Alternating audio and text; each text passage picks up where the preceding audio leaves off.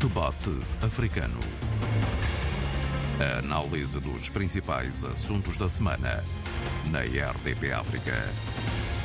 Ano novo, novas responsabilidades, particularmente no Brasil, com novo Presidente da República, apesar de repetente. Luís Inácio Lula da Silva voltou a passear de Rolls-Royce presidencial e partilhou a rampa do Palácio do Planalto com vários e diferentes representantes da sociedade brasileira.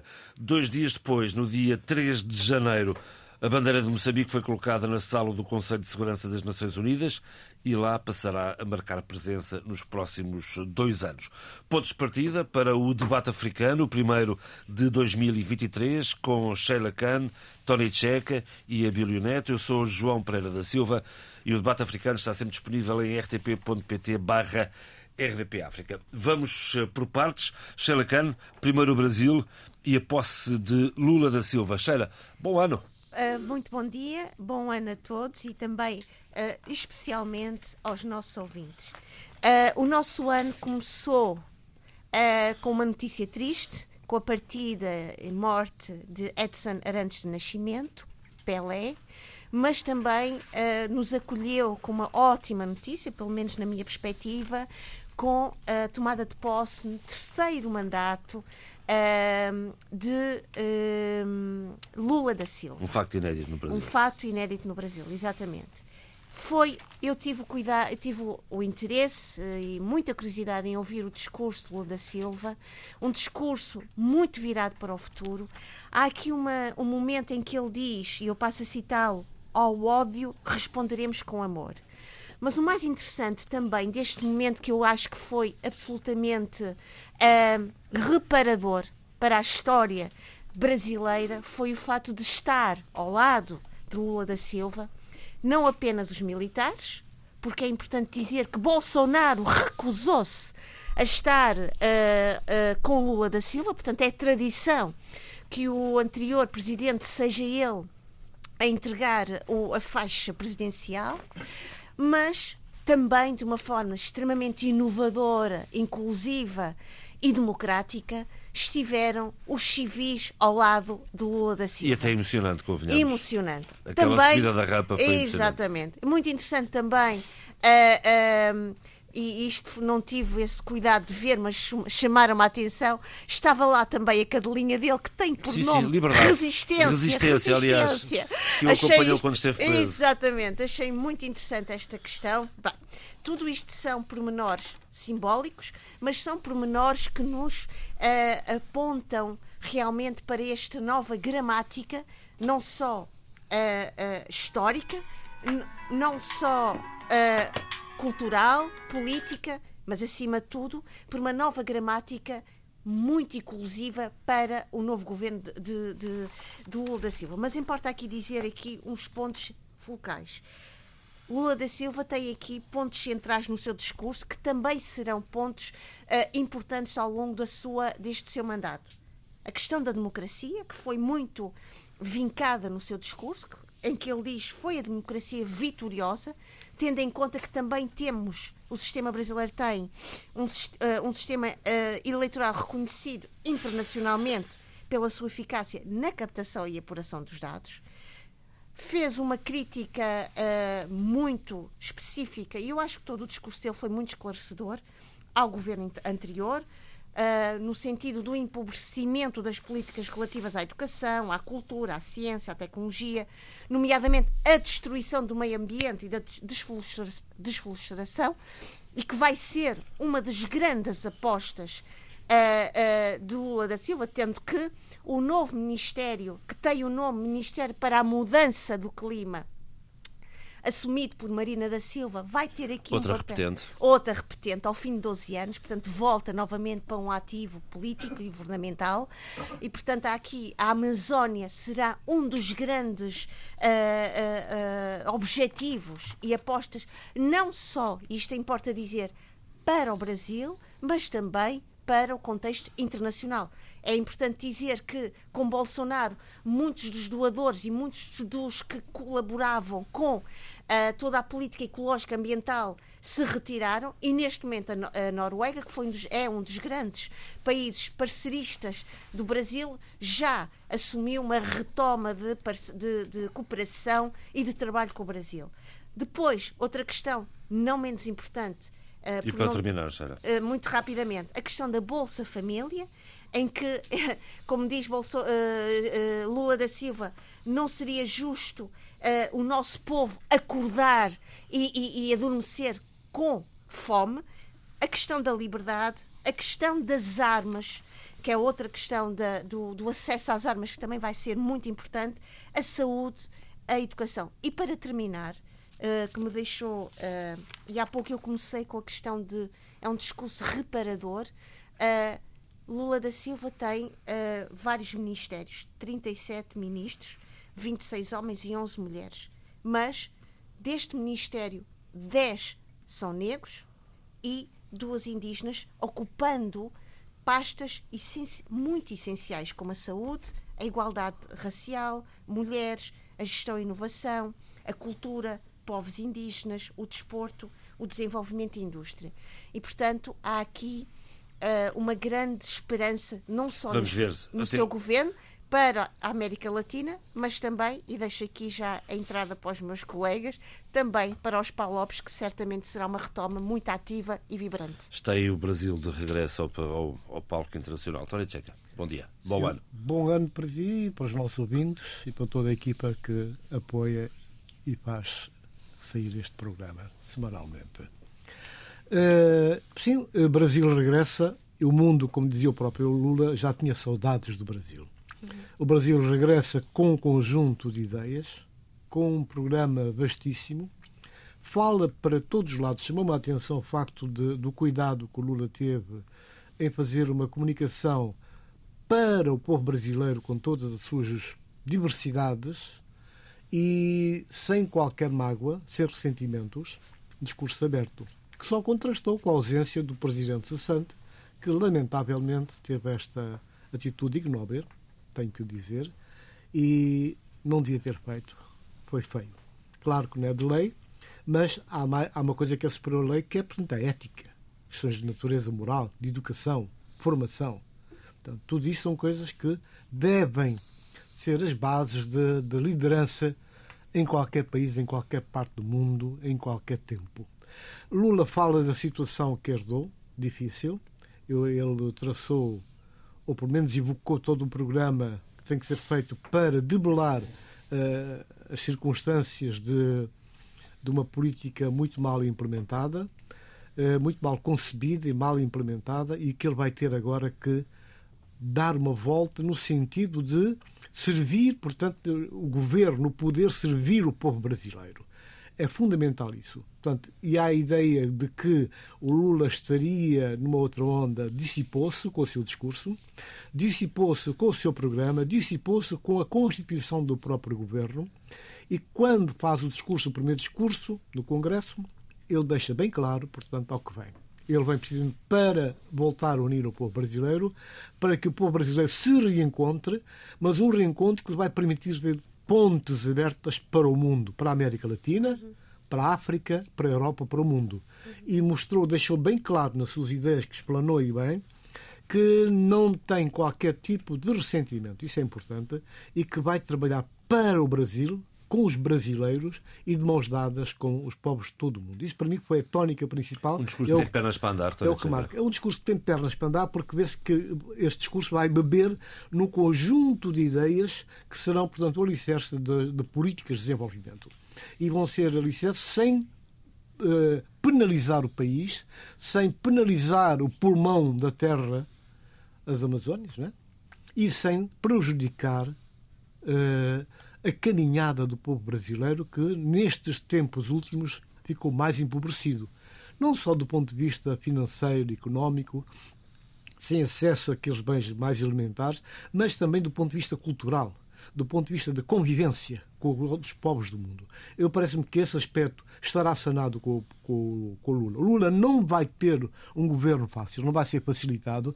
Ele vai ter uma oposição, uma oposição, portanto, legal, legítima, dura, a cada momento, a cada passo, mas vai ter uma oposição de, para além do palco, o que vai acontecer nos meandros da política mais obtusa, mais fechada e mais conspirativa.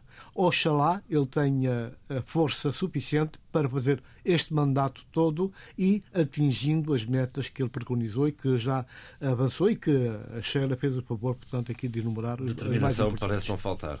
Não, não há falta de determinação, é o caráter do Lula, de um homem combatente, um homem que desde jovem aprendeu a lutar pela vida, aprendeu a aprender e, portanto, sem ter quaisquer tipos de remorsos nem ressentimentos. Não é um homem ressadiado, não é um homem magoado com a vida ou com o mal que uns ou outros fizeram. É um homem que se vê que respira saúde do ponto de vista moral, do ponto de vista cultural e disposição para, de facto, servir o povo brasileiro e não se servir do povo brasileiro.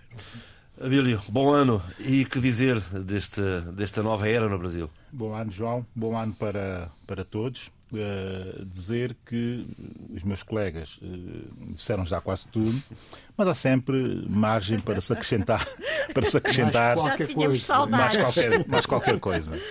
E, e, e, nessa, e nessa margem eh, pouco ampla que eu tenho, há algumas coisinhas que, que eu enfim, vou tentar trazer, que é para enriquecermos, de certa forma, o nosso debate. Primeiro, uh, dizer que mal olhei para a composição do governo, uh, comparativamente ao governo de Bolsonaro, é um governo muito maior. Uhum. Ou seja, é um governo exponencialmente maior.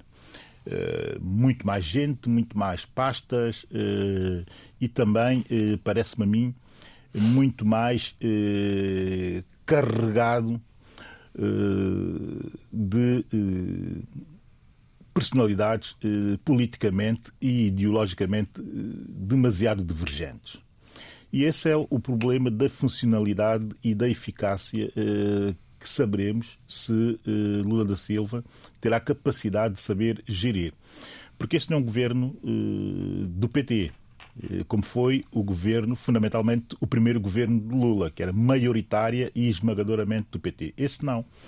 Esse é um governo, eh, naturalmente, eh, que, liderado por, pelo presidente do PT, Lula da Silva, mas que tem membros que vão desde o Partido Comunista, como a ministra das Tecnologias, até o vice-presidente, que é, quase que um conservador de centro-direita, mas que tem vindo a fazer o percurso no sentido de ser mais de centro-esquerdo, provavelmente de centro-direita. É, é, é, toda a base de apoio parlamentar. Que, não está toda, não está toda, mas está Muito exatamente alargada. isso. Está toda a base de apoio à candidatura, mas não está toda a base de apoio parlamentar. Porque da base de apoio parlamentar já é muito mais extensa até do que a base de apoio à candidatura, que é a que está dentro uh, na composição do, do, do, governo. Isso tem nuances que podem dar alguma margem de. Um, de conforto eh, para gestão e eficácia da governação a Lula eh, da Silva. Mas o exercício, do meu ponto de vista, e o exercício fundamental é saber gerir e saber ter coordenação política suficientemente forte dentro do governo para que ele, de facto, seja capaz de ser reformista e de ser desenvolvimentista, eh, se quisermos. Depois, uma outra nota que eu achei interessante, não vou entrar aqui, é, é, é, é muito mais do que aquilo que a Sheila disse a propósito da composição diversa e inclusiva também do governo, o que é sempre uh, de aplauso, mas, uh, como é óbvio, sendo eu quem sou, eu tenho que exigir também eficácia e, e, e, e competência. E, um liberal. e competência. Um não, eu não falei liberal. Eu sou isso é que sendo, sendo eu aquilo que sou. O professor sou eu agora. Sendo eu aquilo que sou, tenho que pedir sempre eficácia e competência. E a verdade é que muito bons currículos há gente com, um, com história uh, de fazer política, mas também há muita gente com história de fazer política ao nível uh, dos Estados e não propriamente a nível federal. Esse também é um outro risco que Lula da Silva uh, passa a correr aqui. E depois há muita gente ou alguma gente que vem da sociedade civil e não propriamente ligados a, a, ao exercício do poder uh, no Planalto, a partir do Planalto brasileiro. Há aqui dois nomes que eu tenho que destacar: são negros, uh, são afro-brasileiros, afrodescendentes, e, e, e, e eu acho que é mesmo obrigatório destacar, porque eu tenho muita curiosidade em perceber uh, como é que eles vão uh, encaixar-se dentro dessa diversidade que é esse governo e dentro, sobretudo, de um Brasil que é um Brasil em que as vozes negras começam cada vez mais a impor-se, dando, de certa forma, expressão não só simbólica, aqui pretende dizer que seja real, da diversidade do Brasil, mas, sobretudo, da maioria negra do Brasil que é o ministro dos Direitos Humanos, Silvio, Silvio Almeida. Silvio Almeida uh, é um grande intelectual. Uh, tem um livro que eu aconselho as pessoas vivamente a lerem, que é O Racismo Estrutural, muito focado no Brasil, mas muito com base em ideias uh, de uma certa, e eu aqui, se calhar não vou ser muito simpático algum ativismo antirracista, mais marxista, mas com algumas ideias de alguns setores americanos, americanos que apontam muito no sentido de de todo esse movimento antirracista ter também que perceber que tem que ser eficaz na relação ou na abordagem do poder. E, e o Silvio Almeida uh, é, de facto, um grande intelectual. A segunda personalidade uh, que eu, para a qual eu chamo a atenção, e, e, e, termino já uh, de seguida, que é a Margarete Menezes, uhum. que é uma grande mulher da cultura brasileira. É aqui uma espécie de transição de que a Bahia faz desde Gilberto Gil como Ministro da Cultura para Margarete Menezes. É efetivamente alguém que tem um pensamento sobre a cultura isso eu já conheço, conheço a, música dela e conheço o que ela faz do ponto de vista da criação musical desde os anos 80. E também eh, tem uma outra, uma outra questão, que é uma questão, eh, na minha perspectiva, que é fundamental. Ela sabe fazer muito bem a ligação eh, entre o Brasil e e a diversa diáspora uh, negra uh, pelo mundo, tanto nos Estados Unidos como também uh, em África. E isso era importante dizer. E termino dando a nota que é a nota de maior desconfiança que eu tenho nesse governo, que é uh, o Ministro dos Negócios Estrangeiros, Mauro Vieira. Mauro Vieira já foi Ministro dos Negócios Estrangeiros da Dilma Rousseff. Da Dilma Rousseff. Uh, também terá sido ministro na fase final daquele governo, foi ministro um, de um, uh, de um, uh, o último ministro e, e, e, teve a governação de um ano e seis meses. Portanto, não foi ele a definir a política da diplomacia brasileira naquele tempo. O que ele fez foi eh, fazer o ciclo final daquela política.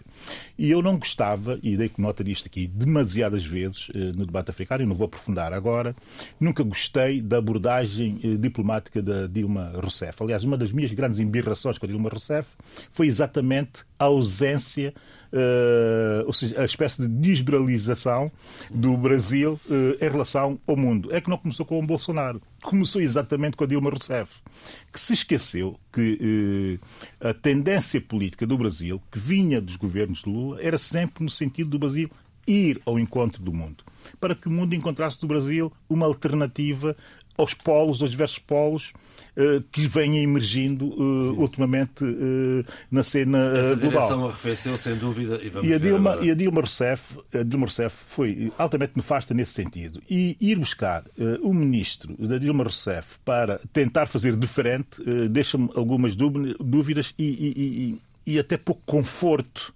uh, no sinal que está a ser dado ao resto do mundo. Muito bem, vamos uh, ver. João Pereira, não, vamos, vamos, uh, só, vou, só dois eu vou Diga-se, faz favor, mas, é só mesmo dois mas segundos. entretanto, lance-lhe já o desafio uh, seguinte, que é Moçambique no Conselho de Segurança. Okay. Dois, dois, segundos, segundos, e passamos uh, a. É que há pouco o Abel dizendo de, de, de, destas desconfianças, não sei se foi bem ou suspeitas, mas é também preciso também trazer para o Planalto brasileiro, para, para o espaço do, do centro político, gente com experiência de, de, de, terreno.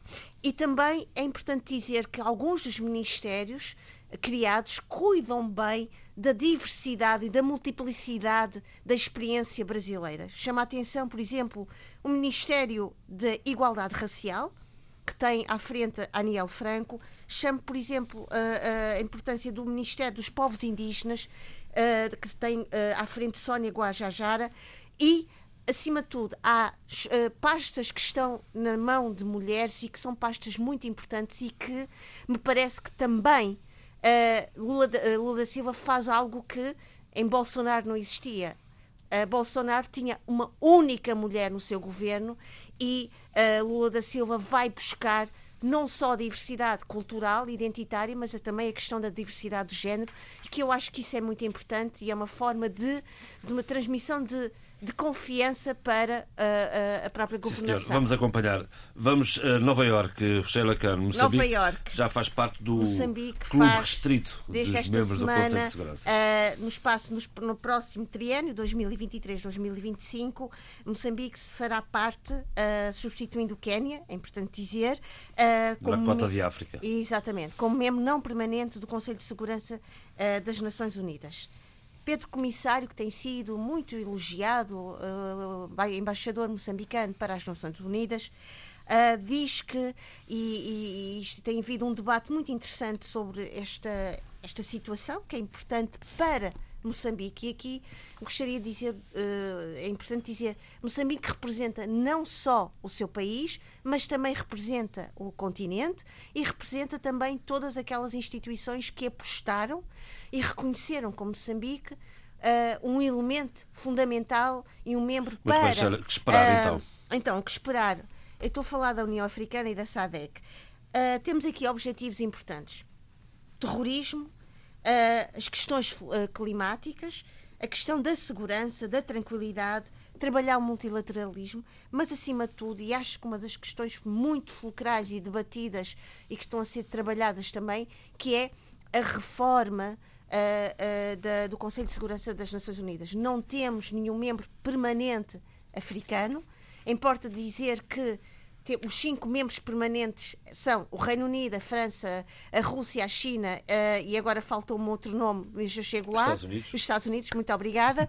oh, Vê lá o nome que ia esquecendo. Uh, mas, mas era importante este trabalho história, é, seria também ao nível da diplomacia moçambicana, que foi muito elogiada, e eu aqui nos debates que foram fazer, sendo feitos, foi dito com grande clareza que a diplomacia moçambicana foi extremamente importante, não só para o momento da votação, lembremos que nós recolhemos 192 votos possíveis. A diplomacia moçambicana e a diplomacia uh, lusófona, se quisermos. Pronto, aqui também, a rede, também. A rede CPLP mas eu, funciona, mas eu queria, ou a rede PALOP, eu, eu queria mais, chegar talvez. lá e, e, vou chegar lá. E, e devo dizer que quando estava a ouvir sobre este trabalho da diplomacia moçambicana, que também tem a sua ligação com a, com a CPLP, com a União Africana, com a SADEC, lembrei-me e bem das palavras aqui do Tony Checa, quando falava da diplomacia senegalesa e de quanto isso é importante para chegar aos momentos fulcrais. E, portanto, Moçambique terá aqui um papel importante, não só na sua experiência e recolha uh, e, e partilha para a questão do terrorismo, que não é só uma questão uh, uh, interna, local, mas é também uma questão global e continental, a questão da tranquilidade, a questão das, das alterações climáticas. É um momento, é verdade, em que Moçambique pode dialogar de uma forma uh, multilateral e continental com todos estes temas. Será interessante que se, uh, Moçambique ser também uma inspiração, isto é importante, para que uh, o continente africano consiga efetivamente trazer um elemento, uh, um membro permanente para o Conselho de Segurança. Há alguns países que têm sido designados, nomeadamente a Nigéria e a África do Sul, muito lá ao longe o Senegal, mas veremos o que é que resulta desta situação. Sim, uma, reforma só para. Para terminar, Xana, para, para, partilharmos aqui a Uma conversa. questão interessante e que uh, foi uma reflexão que eu fui uh, absorvendo e bem uh, entre analistas moçambicanos, que é a importância de um equilíbrio entre os interesses nacionais os interesses continental, continental, isto é, do continente africano. Porquê? Porque a verdade é que antes de Moçambique chegar até à ONU, fazendo todo aquele, aquele, aquele caminho, é preciso dizer que houve aqui realmente um apoio considerável, quer da União Africana, quer da SADEC Sim, e também da CPLP. Spalop. Estou perfeitamente de acordo e em sintonia com a Sheila. Uh, agora, posto isto, eu penso que o passo fulcral que Moçambique tem que dar é resolver os problemas internos para se apresentar mais apetrechado, com maior robustez do ponto de vista de governança e do ponto de vista moral, porquanto, neste momento, vemos o Moçambique eh, como uma moeda de duas partes. De um uhum. lado, a questão das riquezas que bafejar Moçambique, nomeadamente o caso do gás, que vai exigir uma administração, uma gestão, portanto, muito bem controlado, muito bem programado. Mas temos um problema interno grave. Um, não, mais do que um. Por um lado, temos o problema do terrorismo, de facto, que tem que se resolver, porquanto está a provocar situações de caos. As organizações não governamentais. E continua ativo. E continua ativo. As organizações não governamentais chamam exatamente a atenção para esse aspecto. O terrorismo, ao contrário do que o próprio discurso do poder fazia crer, não está debelado nem controlado, está mais forte, mais ativo. E isso tem repercussões na vida das pessoas. Neste momento, os refugiados moçambicanos que saíram da zona de guerra, a zona perigosa, a zona, portanto, liderada pela, pela guerrilha uh, radical islâmica, uh, eles estão aí para lá precisamente porque ali tem recursos podem garantir alguma alimentação. E, e, é por isso que um conjunto de organizações resolveu apresentar aquilo que chamou de quadro vermelho e entregou ao governo uh, de Moçambique no sentido de resolver os problemas mais terríveis e sob pena de todo o processo ficar uh, aliado ou comprometido, porquanto uh, as pessoas precisam, portanto, das coisas mais elementares. Há carência de água. Há carência de alimentação. As pessoas não comem, não têm acesso.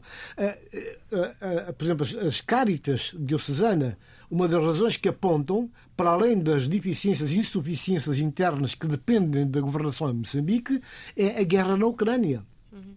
Eu, eu, as Caritas contam, falam de uma realidade que vigorou até o início da guerra e o pós-guerra que, que, que, dramatizou, penalizou grandemente as populações moçambicanas, nomeadamente naquela zona de, uh, geográfica de Moçambique, que estão a sofrer, mas a sofrer grandemente, com crianças que morrem por falta de assistência, falta de medicação, falta de comida. Portanto, essas questões fazem com que Moçambique, que fez um discurso interessantíssimo, aliás, tem lá um homem muito bom referenciado, que é o Pedro Comissário, uhum. que, uh, tem um currículo que já vem de longe, uh, é preciso que tenha essa capacidade interna também de mostrar nós estamos a arrumar a nossa casa, nós estamos preocupados e estamos a fazer não um discurso demagogo, de demagogia, de propaganda, mas tem que ser um discurso, portanto, eh, em sintonia com medidas que têm que ser tomadas para a solução desses problemas. E aí, portanto, Moçambique pode fazer uso desse novo estatuto no sentido de se abrir, portanto, a outros apoios. Já tem alguns, mas têm-se revelado insuficientes, por razões várias. Porque há outros problemas, os problemas ali nos Grandes Lagos, que, diga-se de passagem, eh, o presidente de Angola tem estado a gerir muito bem, surpreendentemente muito bem, mas é preciso, de facto, que estas questões sejam resolvidas.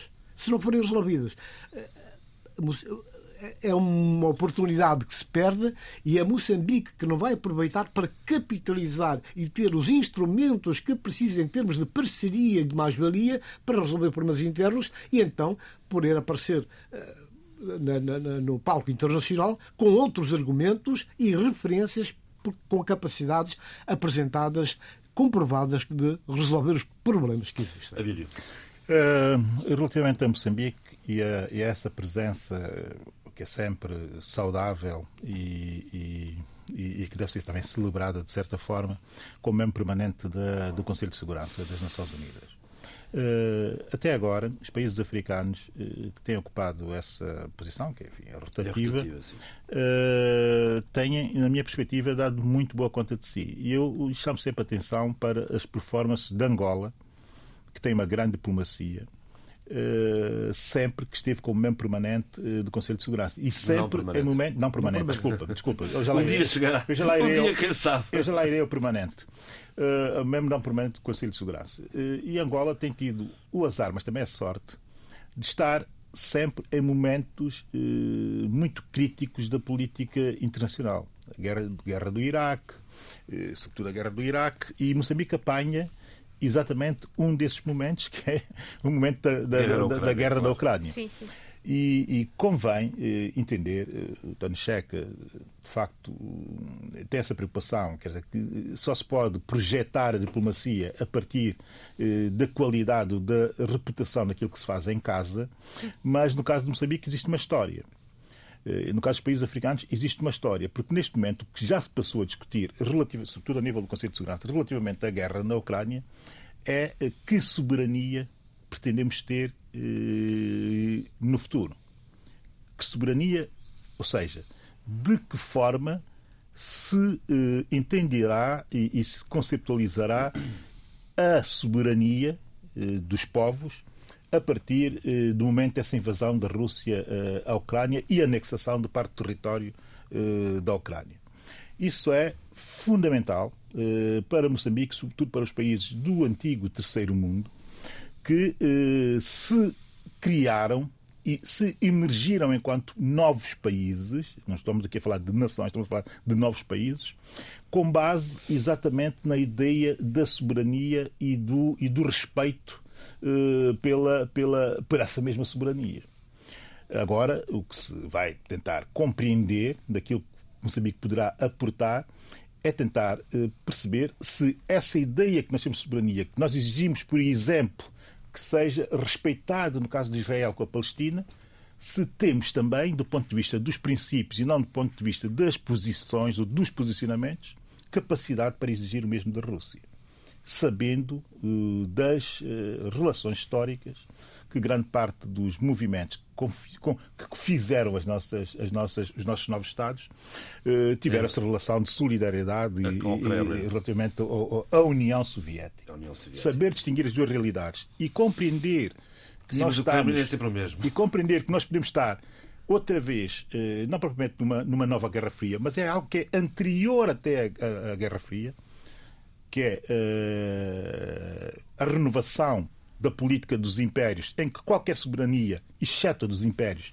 estaria sempre em causa, a não ser que existisse uma guerra entre impérios, eh, e isso tem que eh, ser eh, tem que ser compreendido pela diplomacia moçambicana e tentar perceber se quer fazer doutrina ou se quer contribuir para a doutrina ou se quer simplesmente ficar-se na base do simples posicionamento e do, da simples legitimidade histórica. Muito bem. eu Vamos só, posso um minuto, Sheila, um porque senão com... não conseguimos fechar, para, por amor de Deus. Ah, Vamos ver se bem, começamos o ano okay. com, com o alinhamento, com, seguindo o alinhamento Muito rápido, mais possível. Muito Sim, rápido. Eu acho que há, Abílio, da parte quer de, do presidente Filipe Niusi, quer de Pedro Comissário, uma vontade muito efetiva e muito consciente de Moçambique trazer algo novo e fazer algo novo. E não cair e ter essa e, e não cair neste nestes enredos que tu tão bem uh, uh, uh, explicaste eu acho que Moçambique tem aqui uma oportunidade única e uma oportunidade que será importantíssima no momento também, importa dizê-lo, e o, e o Tony Checa referiu, em que neste momento somos um dos exportadores de, de, de, de, gás, de gás natural. E também é importante dizer que há aqui, já que Moçambique também é um dos campeões em termos de de, da luta contra as alterações climáticas. Portanto, Moçambique tem aqui várias uh, uh, uh, propostas de trabalho que, se, e que, que eu acho que pode trabalhá-las bem para ser um elemento não só nacional, mas continental e uma mais-valia para para um momento também global internacional que estamos a viver. Muito bem, e agora o que proponho é um pequeno exercício de imaginação e análise. O que eu queria saber dos meus bons amigos é que, do, ponto, do vosso ponto de vista, o principal, um, o principal desafio do ano que agora começa para cada um dos PALOP. Eu vou começar por São Tomé, Abílio. Uh, o principal uh, desafio de São Tomé e Príncipe para 2023, na minha perspectiva, e eu tenho chamado muita atenção para, para, para, para isto em algumas das intervenções que tenho feito e que já vêm de antes, uh, tem que ver com a forma como nós queremos lidar. Isto que eu vou dizer é simbólico, mas também tem uma projeção na realidade que, do meu ponto de vista, é irrefutável, com os dois grandes 25, os dois grandes números 25 que nós tivemos em 2022 o primeiro 25, de 25 de setembro, na maioria uh, tremenda da DI uh, nas eleições legislativas autárquicas, uh, regional foi para o MPP, e depois também sabemos como queremos lidar com a tragédia de 25 de novembro de 2022. Portanto, 25 de setembro e 25 de novembro. Tentar compreender que o que está em causa numa e noutra situação tem só exclusivamente que ver, na minha perspectiva, e isso com base em análise hum, modesta, humilde da minha, mas eh, de qualquer forma eh, tentando ser positivo relativamente à situação, é tentar compreender como é que a partir desses dois factos, que são factos eh, que, digamos que fragmentam a nação são tomense, se poderá passar ou se poderá abordar novas formas de entender um modelo de convivência em que, primeiro, a parte da tragédia uh, não volta a ocorrer e, segundo, uh, que a parte da maioria absoluta, uh, que traria, na expectativa de todos os São Tomenses, uma estabilidade política governativa, que, de facto, torne possível quem ganhe, que tem estabilidade governativa formal, porque ganhou, que passe também a poder contar com a estabilidade política, porque uma sem a outra jamais uh, serão uh, boas. Portanto, a questão do modelo de convivência entre São Tomé é o que nós temos que aprofundar. E para que isso seja notável e notado, temos também e muito que reforçar as instituições da República. E quando eu digo reforçar as instituições da República, isto não é algo que seja vago e que seja uh, puramente uh, etéreo. Não, tem mesmo que ver com compreender as fragilidades uh, de grande parte das instituições da República de São Tomé e Príncipe e tentar reforçar, tentar dar solidez a essas mesmas instituições. Isso só se pode fazer, no caso de São Tomé e Príncipe, tendo o atrevimento, a coragem e correndo o risco de compreender aquilo que toda a gente já compreendeu. Nós, por nós sós, não conseguimos uh, solidificar instituições e não conseguimos tornar instituições que existem do ponto de vista formal instituições fortes que sejam capazes de contribuir e de serem instrumentos desse modelo de convivência que nós temos que uh, ter para que possamos, para que, para que o país possa uh, almejar o desenvolvimento. Logo, como não somos capazes por nós próprios de o fazer, temos que ter uh, a lucidez e também o descomplexo de ter que contar uh, com a comunidade internacional para o fazer, mesmo quando o sentido de soberania, como eu dizia aqui, e somos nós que detemos a soberania, ela deva ser cedida em parte para podermos partilhar com outros países que nos ajudem a consolidar as nossas, as nossas uh, instituições que estão demasiado frágeis para servir o país eh, e a nação. O que eu quero dizer com isso é muito simples. É que aquilo que aconteceu no quartel, eh, aquela tragédia, eh, dificilmente aconteceria se tivéssemos mais cooperação e cooperação mais forte, com a presença, inclusive, de quadros militares estrangeiros em permanência, até conseguirmos fazer a reforma que as Forças Armadas, as Forças Armadas necessitam que sejam uh, feitas.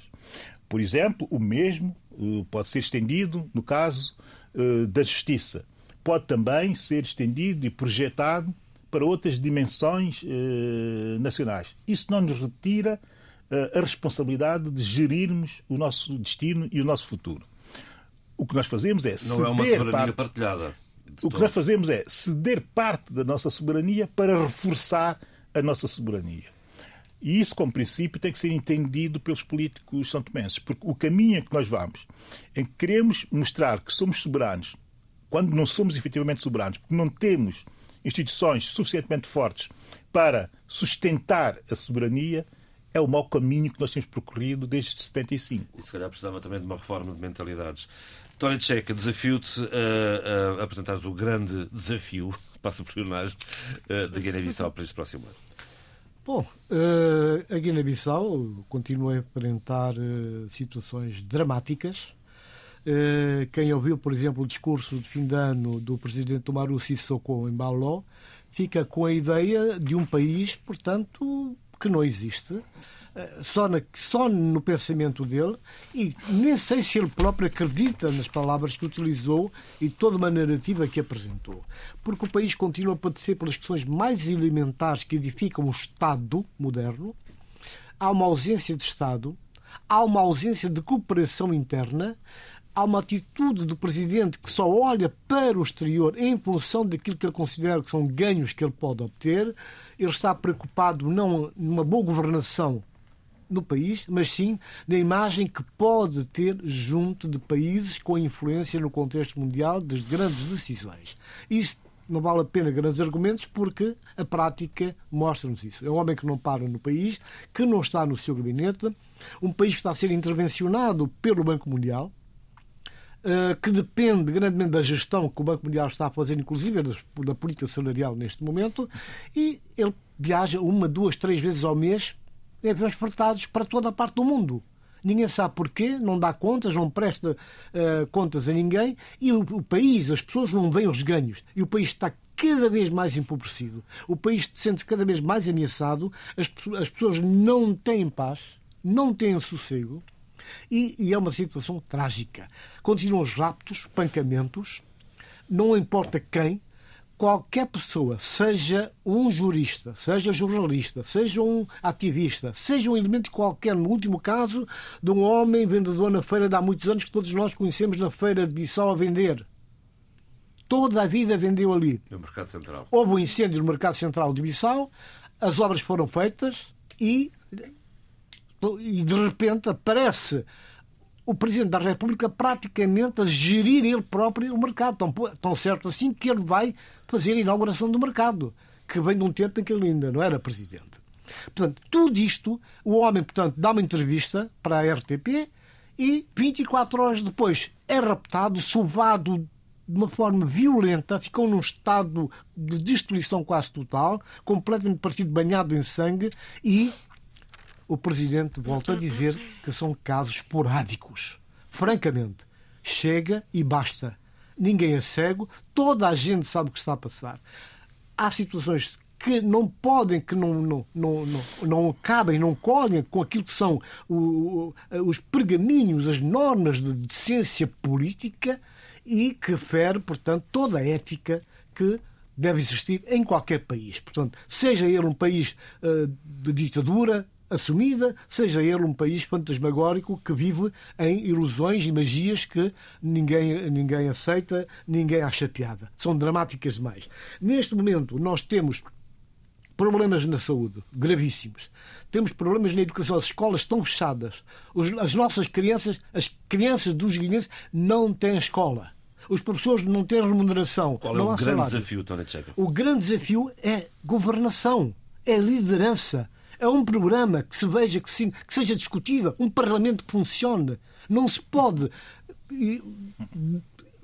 mandar abaixo um parlamento sem uma razão forte, só porque não está a fazer aquilo que eu quero. Não pode ser. E isto é que aconteceu exatamente. Portanto, o grande desafio é um governo capaz, que governe, uma cooperação interna porque países como a Guiné-Bissau e outros tantos que têm grandes debilidades do ponto de vista económico e social, é preciso que haja uma cooperação interna. A cooperação não pode ser só com Norte e Sul, com os outros, mas a primeira cooperação tem que ser interna. E essa cooperação, a pouca que existia, foi dissipada, foi destruída. Eu acho que neste momento eh, não, é, não cabe, não há espaço para o que está a acontecer. O caso agora do, da Grande Lagoa de Batonha. Uhum. Batonha, quer dizer, é, é, é, é, uma tragédia. Se se consolidar esse projeto que está a ser defendido pelo Presidente Sissoko, é uma tragédia. Vai dar cabo daquele país. Porque aquela lagoa é um espaço. Eu era menino e já ouvi falar daquele espaço, onde iam os pássaros, plantas aquáticas, havia uma riqueza enorme ali. Inclusive, empresários na época colonial que quiseram construir aquele espaço que é a Amazônia Central foi desvetado pelo regime colonial os projetos, nenhum deles passou.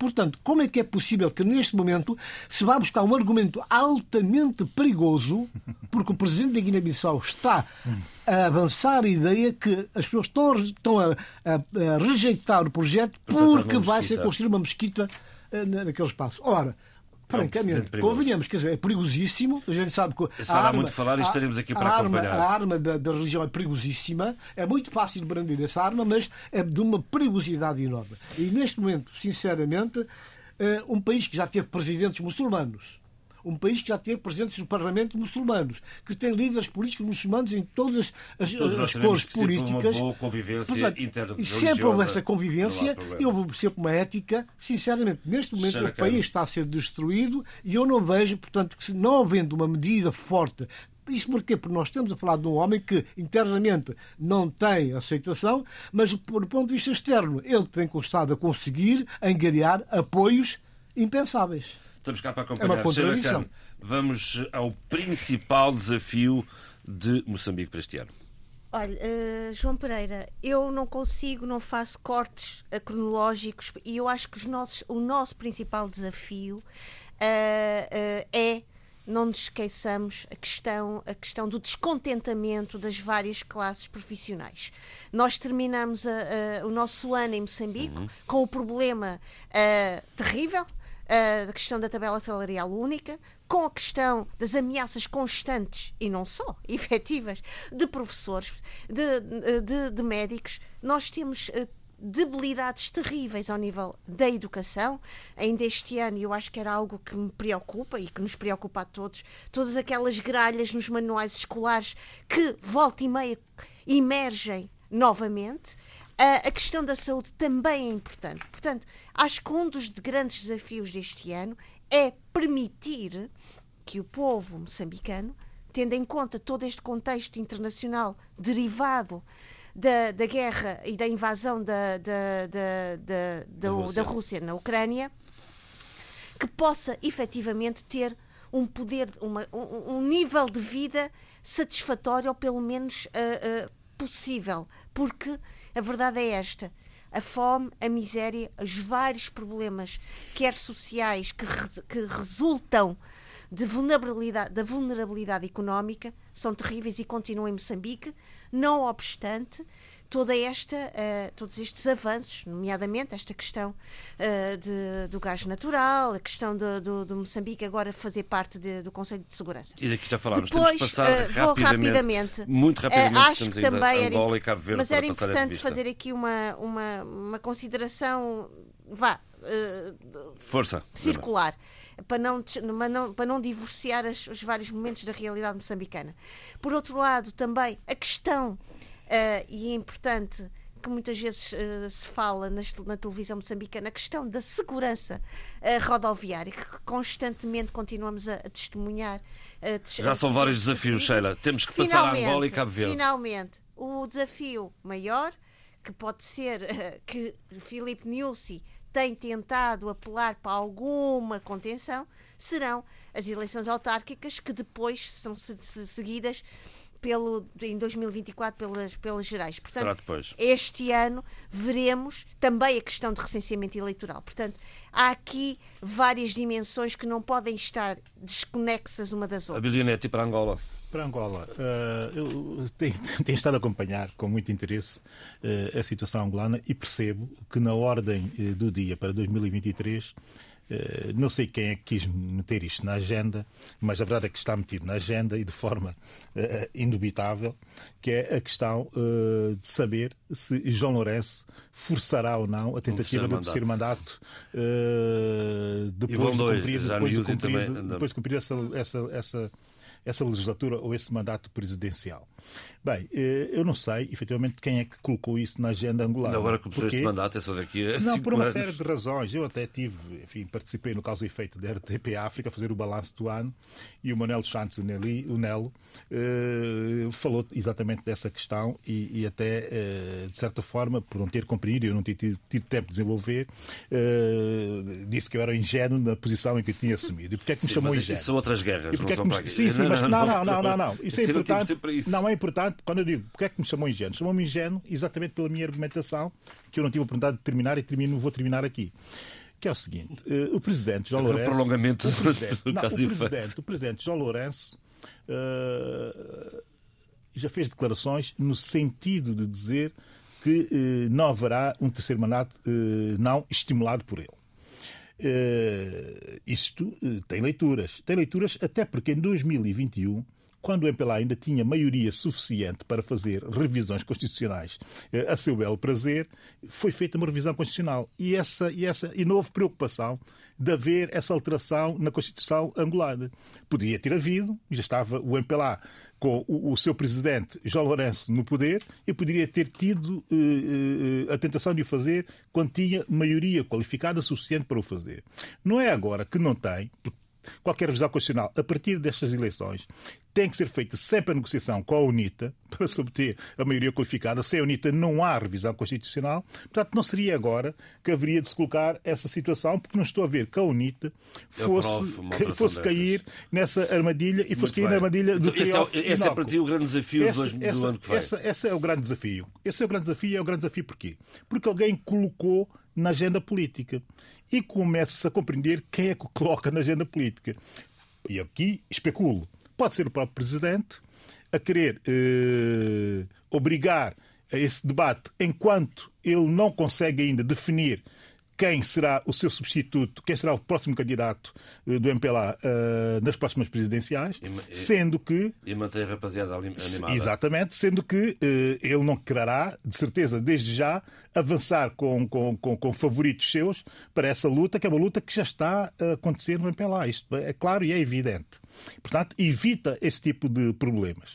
Segundo, a própria posição, a oposição política, nesse caso a UNIT, que, eh, trazendo esse tema, pressiona o MPLA dizendo que aqui está um partido que, um, um, partido que nunca soube entender um poder democrático e que está sempre a tentar violar as regras, ou forçar as regras, no sentido de permanecer-se no poder, poder. e perpetuar-se no poder. E depois existe a questão da sociedade civil.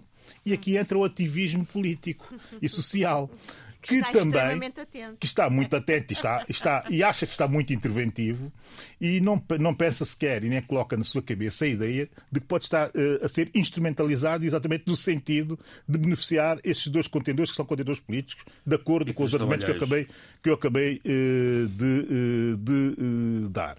Mas isto também dá a noção de que no ativismo político começa a faltar criatividade e imaginação para tratar de outros temas. Terminando. Porque é que eu acho, e aquilo que eu não disse, não cheguei a dizer ao Nelo, mas que vou dizer agora, porque é que eu acho que eh, João Lourenço eh, não fará, eh, não dará esse passo e nem sequer a UNITA irá com João Lourenço nessa, nessa, numa decisão deste género. Porque se olharmos para a África, nos últimos 12 anos, para vir de 2010 até agora, aconteceram nove tentativas ou nove efetivas alterações da Constituição para aumentar os mandatos presidenciais. E desses nove casos, só um que ainda está no poder, que é o Sr. Ouattará, por razões muito específicas que eu não tenho tempo agora aqui para explicar, que está na Costa de Marfim ainda no poder. Todos os outros, Mugabe, Uade, Condé, todos, e posso ir para Yahya Jammeh, e posso ir por mais, Al-Bashir, todos alteraram as suas constituições para permanecerem no poder.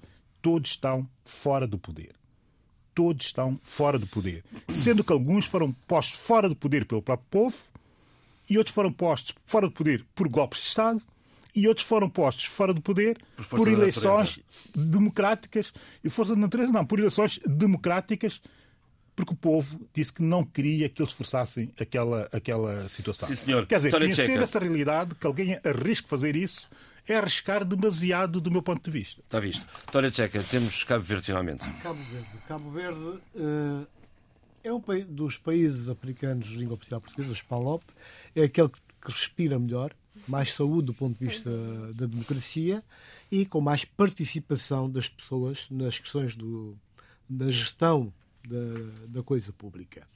Uh, Chamou-me particular atenção, mais uma vez, o discurso fim de ano do Presidente da República de Cabo Verde, Maria Neves, que decididamente ele consegue gerir muito bem a questão da, da magistratura de influência, ele toca nas questões fundamentais da, da, governação, ele toca inclusive em questões melindrosas, como uma das críticas que ele fez neste, neste discurso de fim do ano, é que eh, é preciso que as forças políticas tenham eh, vontade e capacidade para poderem ter uma parceria, uma cooperação interna que lhes permita, portanto, fazer mais. Ele diz que o país já fez muito, está a fazer bem, mas é possível fazer muito mais, evitando caminhos mais difíceis. Ora, eh, um presidente atento, interventivo, sem excessos, que consegue perceber o pulsar da nação e que consegue, inclusive, mesmo naquela franja onde ele se situa do ponto de vista político ou ideológico, ele faz testes críticas também e faz apelos para o entendimento parlamentar, o entendimento a nível político, de forma que os grandes problemas possam ser uh, evitados contornados, mas com solução. Isto porquê? Isto porque, neste momento, nós temos um 2023 que se anuncia como um ano terrível, diabólico mesmo, uh, economia mundial em recessão. Desde há três dias há sinais que os próprios Estados Unidos, que estavam, portanto, a navegar em outras águas, até capitalizando a questão da, da guerra na Ucrânia, está já a sentir alguns, alguns, alguns toques de, de déficits uh, na política norte-americana. Isto reflete, inclusive, na nas grandes negociações internas que eles estão a ter para a, constituição das novas estruturas do poder. Neste momento, uh, o Biden tem que ter essa atenção. Bom, mas a questão de Cabo Verde é, de certa maneira, importante porque é um país, como eu disse, que respira saúde do ponto de vista da, da, da, democracia, da participação das pessoas nos assuntos do Estado. Ele consegue descortinar, reconhecer e pedir que se acautelem os caminhos de forma que possa ser possível desejar implementar políticas que vão de encontro àquilo que são os problemas das pessoas. E quais são os problemas? A questão da fome, do acesso aos produtos, o país foi penalizado com a uh, Covid, o país está a ser penalizado com os efeitos da guerra na Ucrânia, e tudo isso são questões que ele, pode, que ele diz que há um conjunto de medidas que têm que ser adotadas para, de forma tranquila, mas programática, criar melhores condições para o futuro de Cabo Verde. Um país que já foi, em tempos, bastante martirizado e penalizado por razões climatéricas e por um certo abandono também eh, nos tempos recuados. De maneira que é interessante ver esta liderança. Eu penso que será, para nós, PALOP, um, um certo um, um, certo modelo que pode ser usado e deve ser usado como uma cartilha para uma discussão interna, já que estamos a falar aqui em parcerias mais amplas que devem, portanto, ir para além de, do espaço geográfico de cada país. Portanto, é um exemplo, é uma hipótese de, de também a ser seguida. E assim se fez eh, o debate africano, primeiro do ano, este, eh, esta semana, sem propostas para fim de semana, porque já não dá tempo para isso, fica para o próximo programa. Eh, um programa que teve o apoio à produção de Paula Seixas Nunes, o apoio técnico de João Carrasco. Fique bem. Debate africano. A análise dos principais assuntos da semana na RDP África.